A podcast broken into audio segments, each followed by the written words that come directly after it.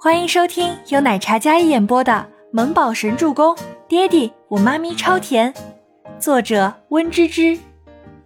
第一百九十四集。倪清欢皱了皱眉头，那难道真的要结婚？我们？看你。周伯言淡淡道。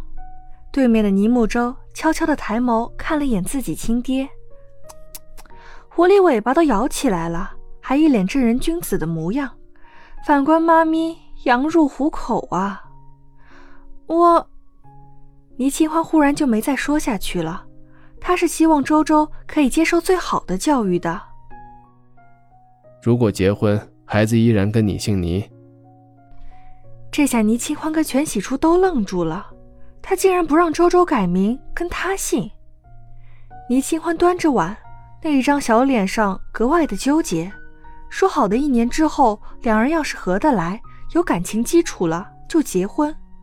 突然一下子提前的话，他有些措手不及。妈咪，新的学校可以跳级吗？我不想上幼儿园了，太无聊了。可是现在的学校里只有幼儿园。尼木舟说起来，语气还有些期待的。他小心翼翼地看着倪清欢，像是就在等待妈妈点头一样。倪清欢听了，心里更不是滋味了。木宝啊，不愧是你妈亲生的，你妈以前就是天才少女，一路跳级上大学。上大学的时候啊，是学校里最小的学生，才十六岁。全喜初看着身边的小奶包，不由夸赞道，一副为小姐妹自豪的模样。殊不知，这话让倪清欢听了更为扎心。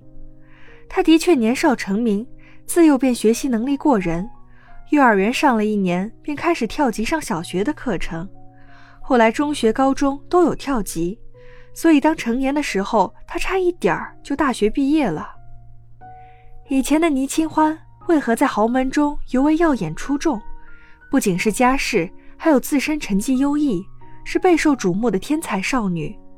学业优异，琴棋书画样样精通。周伯言安静的用餐，斯文优雅。但是父子两个在餐桌上忽然交换了一个眼神，那一大一小的眼里满是不言而喻的默契。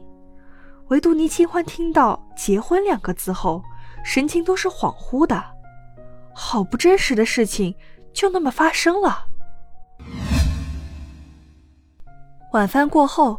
全喜初带小木宝上去洗漱了。客厅里，倪清欢坐在沙发上发着呆。不远处的沙发上，周伯言姿态高贵优雅的长腿叠加落座在那大沙发上，随意的姿态却满是身居高位的领袖气场。他深邃幽深的眸子看着坐在那里一动不动，像个雕塑一样的倪清欢。如果没做好准备，那就再缓缓。不急，周伯言轻声道：“只是周周那里可能需要你再去做做思想工作。我看儿子挺想换学校的，他像你聪明，幼儿园对他来说太简单了，他需要更优秀的环境，更高的起点。”前者表明自己的态度，说没关系，让倪清欢不要紧张这结婚上户口的事情。但事情话锋一转。就用倪木舟给他施压，总之就是他没关系，不逼他做决定，一切为儿子着想而已。周伯言说话间，一直看着倪清欢那张白净纠结的小脸。倪清欢眨了眨眼眸，嗯，我再考虑考虑。倪清欢心里乱乱的，她都还没有做好心理准备嫁给周伯言。她本来想等一年之后自己有所成就。两人之间的感情稳定，女人对待爱情和婚姻都是建立在感情的基础上的。倪清欢总觉得过于仓促了，并且她和周伯言之间隔着一条鸿沟，还有一个孟年心。早些休息吧，我先回去了。周伯言起身，水晶吊灯下，他那张俊美如神的脸透着棱角分明的冷峻。乌黑深邃的眼眸泛着黑曜石般璀璨明亮的光芒，心长伟岸的身形单单站在那里，一派金贵优雅。好，你回家注意安全。啊倪清欢看着周伯言道：“嗯。”